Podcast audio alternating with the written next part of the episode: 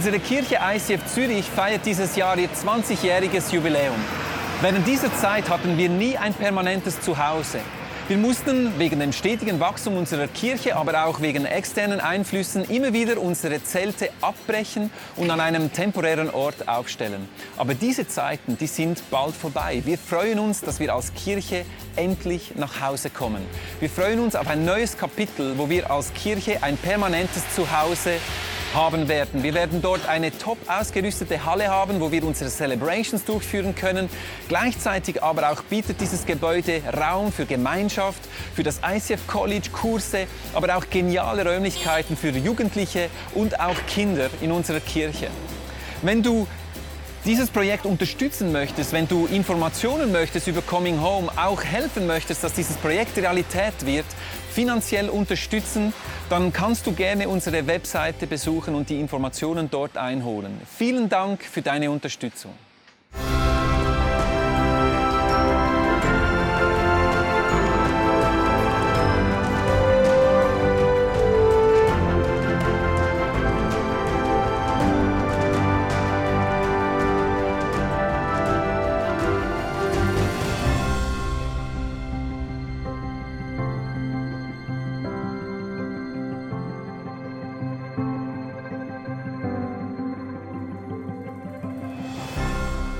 Jeden Tag die Weihnachtsgeschichte frischer, frecher, fröhlicher erzählt.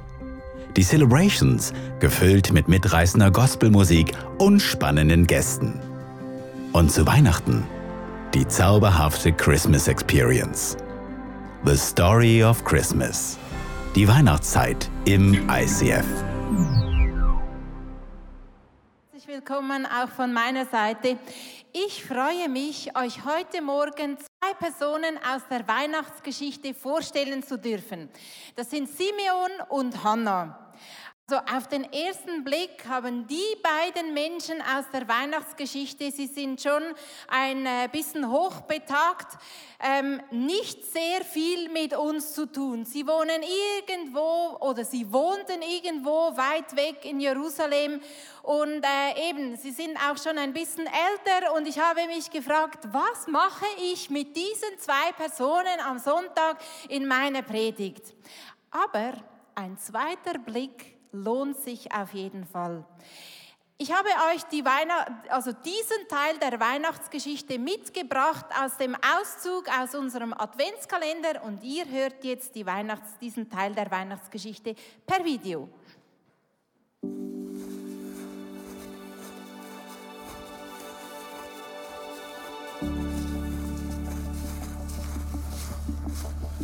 In Jerusalem lebte ein Mann namens Simeon. Er war gerecht und gottesfürchtig. Simeon war vom Heiligen Geist erfüllt und wartete sehnsüchtig auf die Ankunft des Christus, welcher Israel Trost und Rettung bringen sollte. Der Heilige Geist hatte ihm offenbart, dass er nicht sterben würde, bevor er den vom Herrn gesandten Christus gesehen hätte. An diesem Tag führte der Heilige Geist ihn in den Tempel. Als Maria und Josef kamen, um das Kind dem Herrn zu weihen, wie es im Gesetz vorgeschrieben ist, war Simeon dort. Er nahm das Kind auf seinen Arm und lobte Gott laut. Herr, nun kann ich in Frieden sterben. Wie du versprochen hast, hast du mir den Retter gezeigt, den du allen Menschen hier geschenkt hast. Er ist ein Licht, das den Völkern Gott offenbaren wird. Und er ist die Herrlichkeit deines Volkes Israel.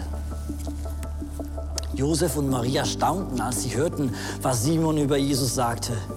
Simeon aber segnete sie und sagte zu Maria, dieses Kind wird von vielen in Israel abgelehnt werden und das wird ihren Untergang bedeuten. Für viele andere Menschen aber wird er zur höchsten Freude werden. Im Tempel befand sich auch Hannah, eine Prophetin. Sie war eine Tochter Panuels aus dem Stamm Asser und schon sehr alt. Hannah war Witwe. Ihr Mann war nach nur sieben Jahren Ehe gestorben.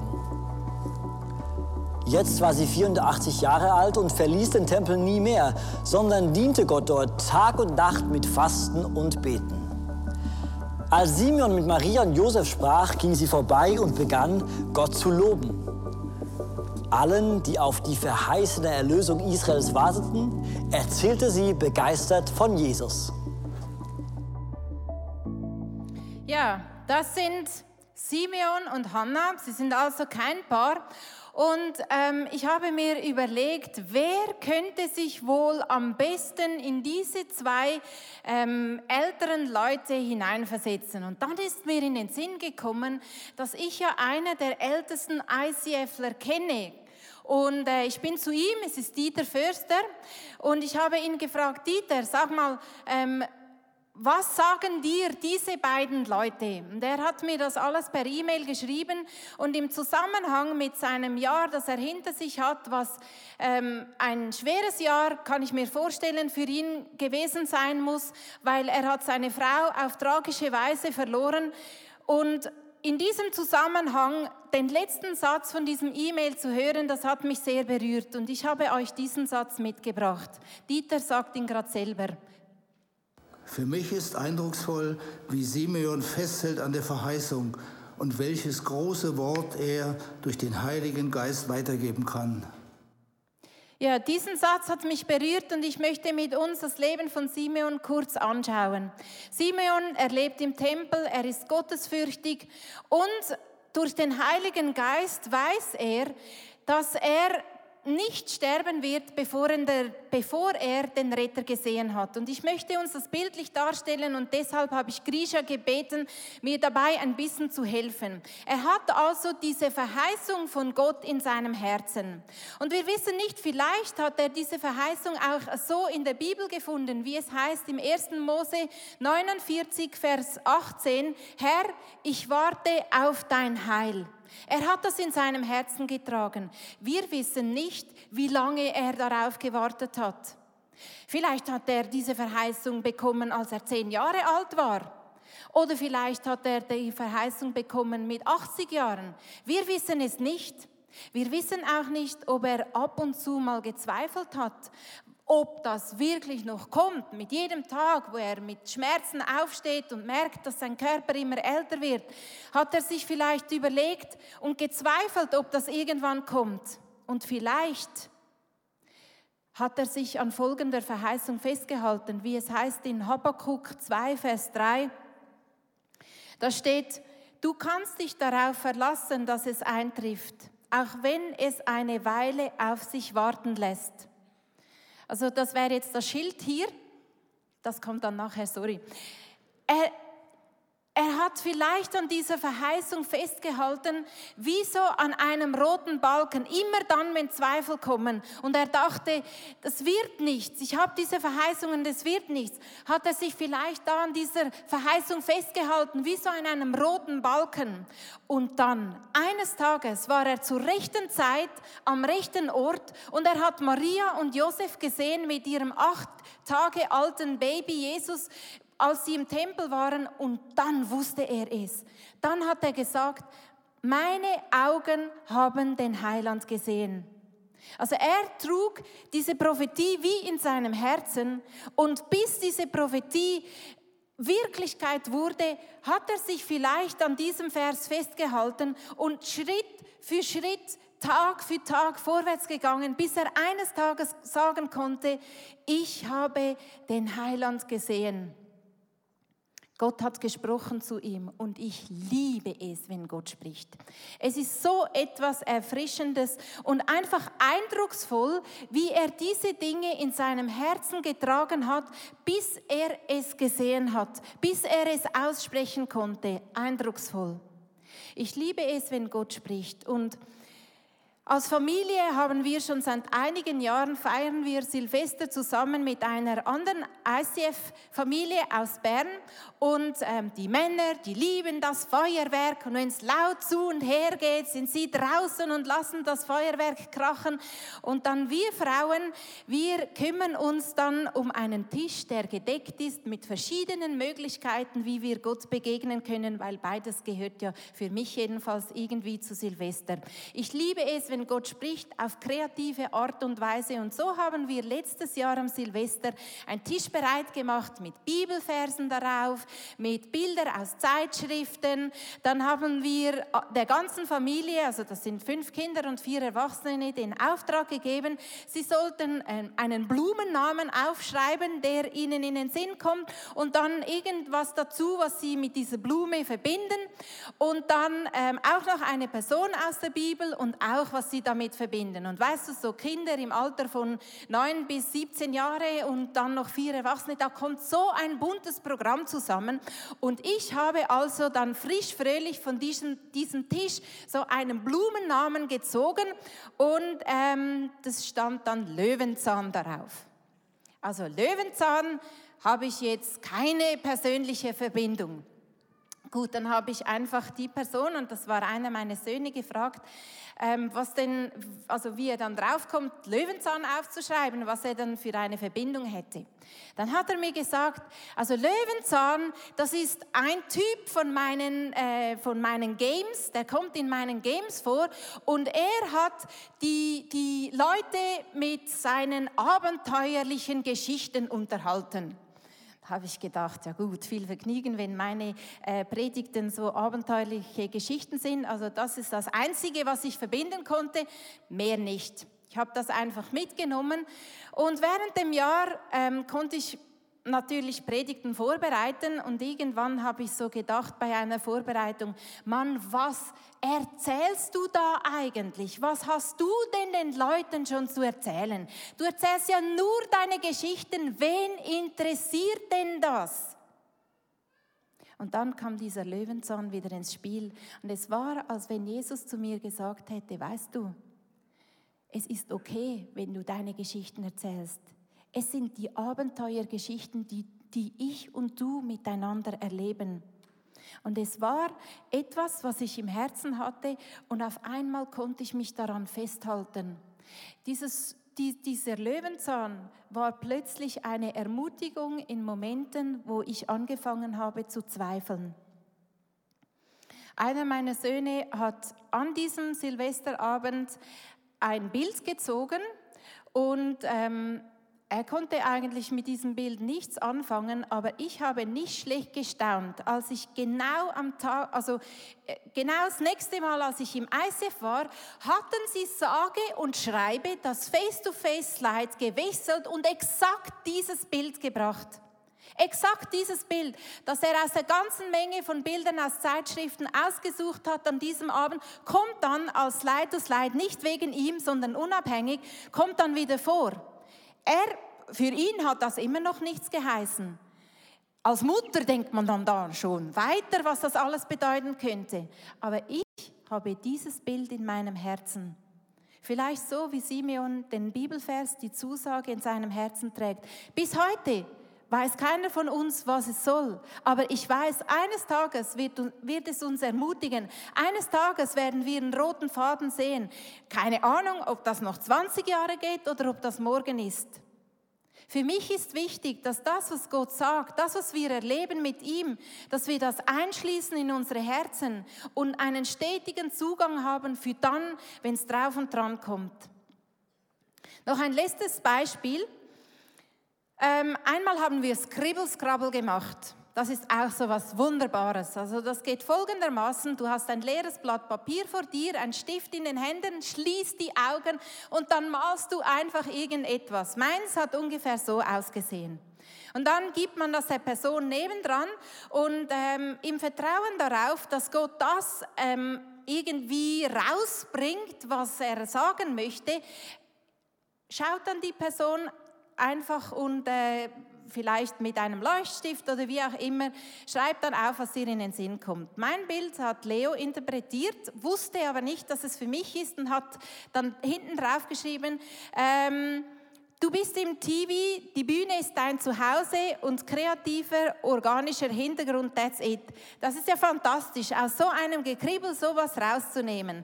Und äh, dann kam die Aufforderung, jetzt gebt ihr das Blatt wieder zurück an die Person, die es gemalt hat. Und war, ja gut, Leo hat es dann mir gegeben, weil es war ja mein Blatt.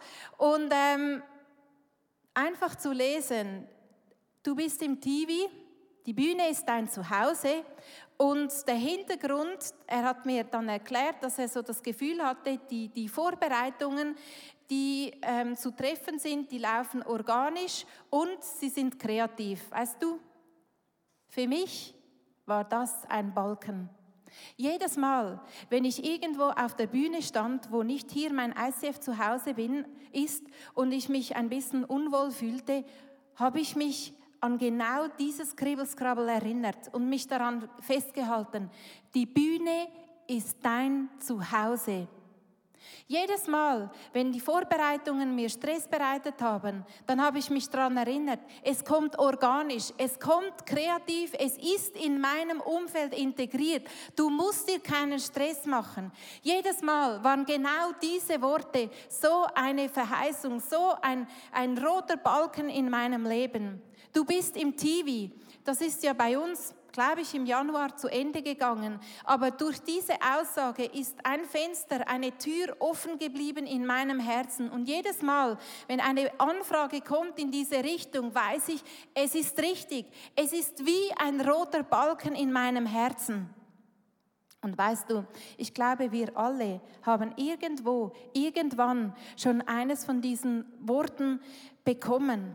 Sei es, wenn du Anfang des Jahres ein Bibelvers hier im ISF bekommen hast, vielleicht in deiner Small Group, habt ihr schon Königstuhl gemacht oder vielleicht hat dich irgendwann in diesem Jahr ein Satz aus der Predigt angesprochen.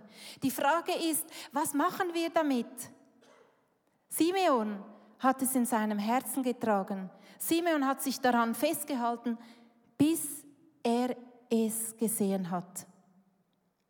Es geht darum, dass wir einen Zugang kreieren zu diesen Worten, die wir gehört oder irgendwo in der Bibel diese vielen Verheißungen gelesen haben, dass wir sie uns verinnerlichen und in den Momenten, wo wir zweifeln, in den Momenten, wo es dran ist, dass wir durchhalten, dass wir darauf zurückgreifen können und davon Gebrauch machen können. Und stell dir vor, Simeon hat so eine persönliche Beziehung mit diesem Gott im Himmel gehabt, so ein großes prophetisches Wort bekommen. Aber nicht nur das, er konnte auch so viel weitergeben.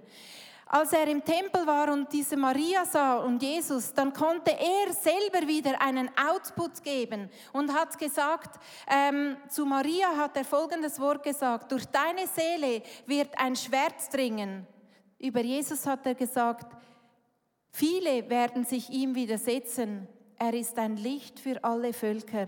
Und ich bin überzeugt, für Maria waren diese Worte genauso ein roten Balken, genauso etwas, wo sie sich in Momenten, wo alles, wo alles anders kommt, als sie sich gedacht hat, wo sie sich fest daran halten konnte. Das ist die Geschichte von Simeon. Ein Output nach außen und ein Input nach innen. Die Geschichte von Hannah ist folgende. Sie ist ebenso im Tempel. Und lass uns mal ihren Steckbrief anschauen. Sie wohnt im Tempel. Sie ist 84 Jahre alt. Sie ist Witwe und ihre Tätigkeit, man höre und staune, beten und fasten. Und sie ist genau zu der Zeit im Tempel, wo auch Maria, Josef mit Jesus und Simeon im Tempel sind. Und es, und es steht da im Lukas 2, Vers 38, während Simeon noch mit Maria und Josef sprach, trat sie herzu und begann ebenfalls Gott zu loben. Allen, die auf die Befreiung Jerusalems warteten, erzählte sie von diesem Kind.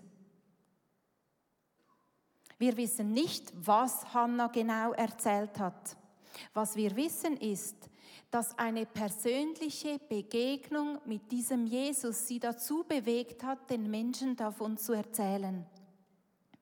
Und für mich ist die Frage, wann bist du Jesus das letzte Mal persönlich begegnet? Wie war es, als du ihm das erste Mal begegnet bist? Hat er dein Herz berührt? Diese warmen Gefühle, diese Freude vielleicht, kannst du dich noch irgendwie daran erinnern? Eines Morgens, ganz kürzlich, bin ich in meiner stillen Zeit auf Geschichten gestoßen von Menschen, die Jesus das erste Mal begegnet sind. Und es ist so gestanden, wie sie sich voll Freude fühlten, wie sie sich so leicht fühlten, wie Jesus ihre Schuld abgenommen hätte und so weiter und so fort. All diese wunderbaren Gefühle von Freiheit und überhaupt. Und dann habe ich so gedacht, hm, ja, schön für die Menschen. Also ich äh, spüre gerade nur meine müden Knochen. Es war gerade nach der Ladies Lounge, nach dies, diesen Touren, wo ich gemacht habe, gewesen und habe gedacht, ja, genau, als ich mich für Jesus entschieden habe, das ist halt schon ganz lange her. Das ist schon 40 Jahre her, da war ich, da war ich sechs Jahre alt und ähm, ja, so die Gefühle, die da beschrieben werden, das habe ich halt nicht so erlebt. Kann man halt nichts machen, ist halt jetzt, ähm, ist halt jetzt einfach so. Und dann kam Jesus und es war, wie wenn er mir gesagt hätte, weißt du, diese Erlebnisse, die gibt es nicht nur einmal.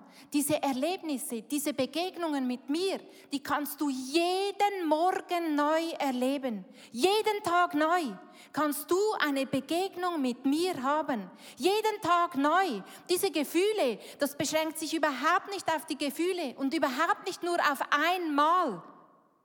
Und auf einmal hat mich eine Freude erfüllt. Weißt du, und die müden Knochen, die waren wie weggeflogen. Den ganzen Tag diese Freude, weil Jesus mir ganz persönlich begegnet ist. Dir und mir, jeden Tag neu. Unbeschränkt, unlimitiert, mehrmals am Tag ist das möglich, dass er dir so persönlich begegnet, wie er Hannah begegnet ist, dass sie nicht anders konnte, als allen Menschen, die es hören wollten, davon zu erzählen. Ist das nicht fantastisch? Simeon und Hannah, zwei Menschen aus der Weihnachtsgeschichte, weit, weit weg, mich beeindruckt, was für, was für ein tief verwurzelte persönliche Beziehung sie zu diesem Gott im Himmel haben. Genauso wie Dieter das gesagt hat und diesen Output, den sie haben für die Menschen um sich herum. Das ist eine Geschichte, die ist früher geschehen. Ganz weit weg, in einem ganz anderen Land. Fast zufälligerweise bin ich in den letzten Wochen auf unsere Landeshymne gestoßen. Schweizer Psalm heißt es. Und ich habe gemerkt, auch diese Menschen, die diesen Psalm geschrieben haben, haben etwas ganz Persönliches mit diesem Gott erlebt. Ich singe ihn euch nicht vor, aber der Text, wenn man mal über das, was man ihm so nachsagt, ähm, drüber wegkommt, dann ist der Text sowas von berührend und tief.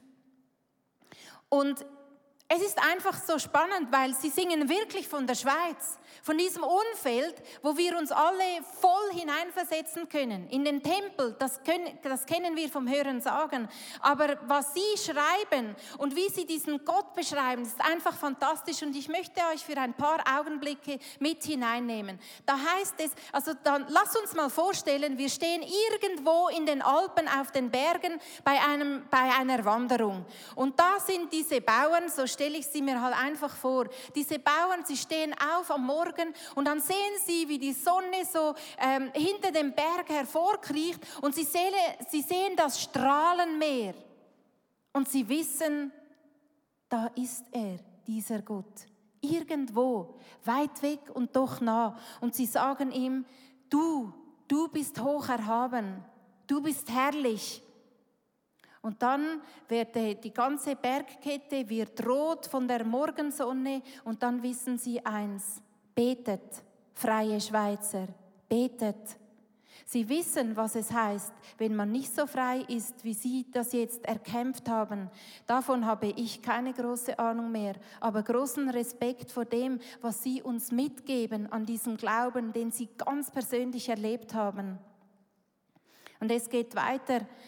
Ein ganzer Tag ist vergangen und ähm, sie haben viel erlebt. Bauern in dieser Zeit haben vielleicht an diesem Tag Vieh verloren, vielleicht haben sie mit dem Nachbarn Krach gehabt, vielleicht ist eines ihrer lieben Angehörigen gestorben. In einem Tag kann so viel passieren und am Abend stehen sie wieder dort. Sie sehen diesen Gott wieder und dann sagen sie ihm, dich du menschenfreundlicher, liebender. Nach einem ganzen Tag, wo so viel passieren kann, wissen Sie, Gott ist ein liebender, Gott ist menschenfreundlich. Und dann wissen Sie auch, Sie können Ihre Sorgen abgeben, wenn Sie ins Bett gehen.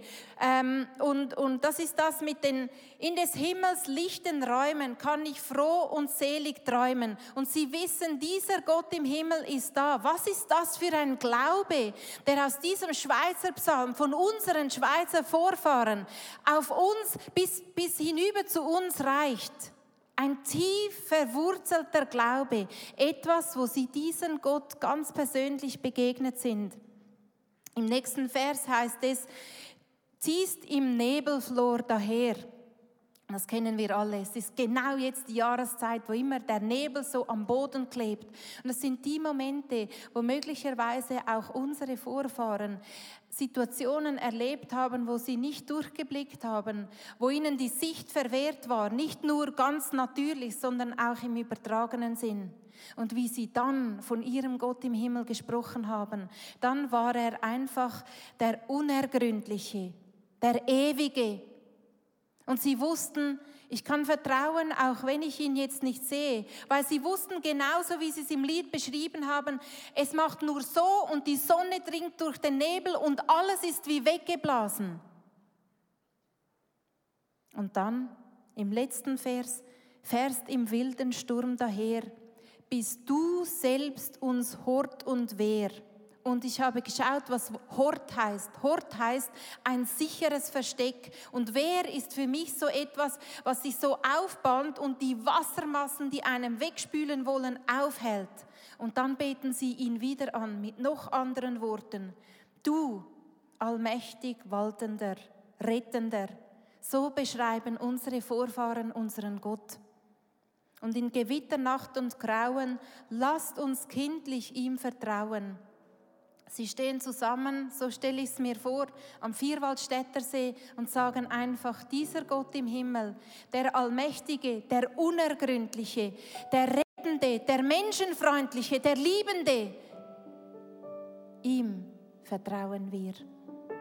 Und die Frage heute Morgen ist, was sind wir bereit, in diese persönliche Beziehung mit Jesus zu investieren?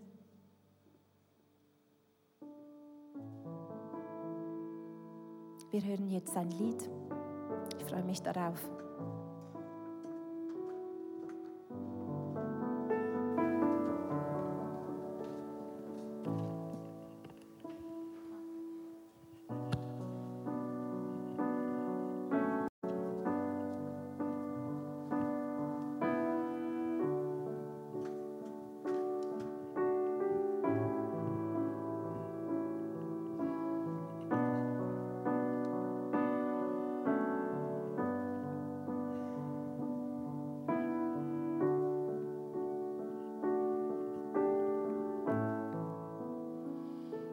You've got the words to change a nation, but you're biting your tongue. You spin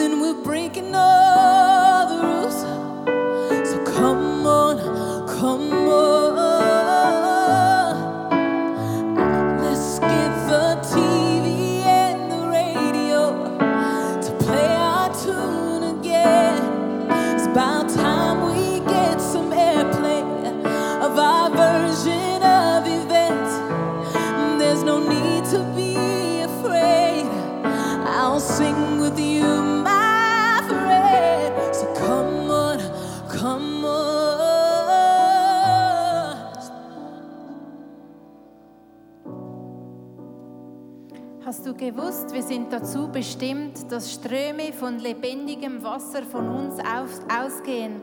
Genauso wie Simeon und Hannah das erlebt haben. Sie sind gefüllt gewesen von Gott, von dieser persönlichen Beziehung. Und nicht nur hatten sie einen Input, sondern sie hatten auch einen Output. Und dazu sind wir eigentlich bestimmt. Und ich möchte einfach beten, dass wir, dass jede einzelne Person hier drinnen von uns einfach wieder diesen persönlichen Zugang hat, diese persönliche Begegnung, wo sowas von einer Quelle in uns aufbrechen lässt, dass es nachher rausfließt zu unseren Mitmenschen. Und himmlischer Vater, ich möchte dir von Herzen Danke sagen, dass du alles gemacht hast, damit diese persönliche Begegnung mit dir möglich ist. Dafür hast du deinen Sohn Jesus auf diese Welt geschickt. Und ich möchte dir Danke sagen, dass du sprichst heute noch. Und zwar so, dass es unsere Herzen füllt, dass unsere Herzen ähm, dadurch genährt und gestärkt werden und Wegweisung bekommen.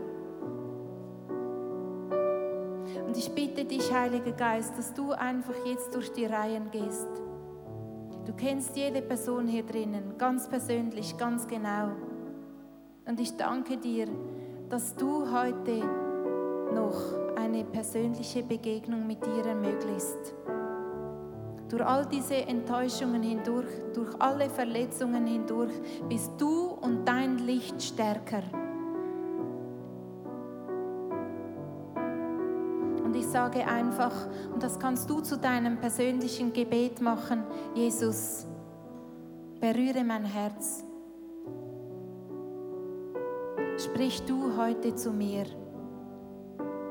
Ich öffne meine Ohren für dich und mein Herzen für eine persönliche Begegnung mit dir.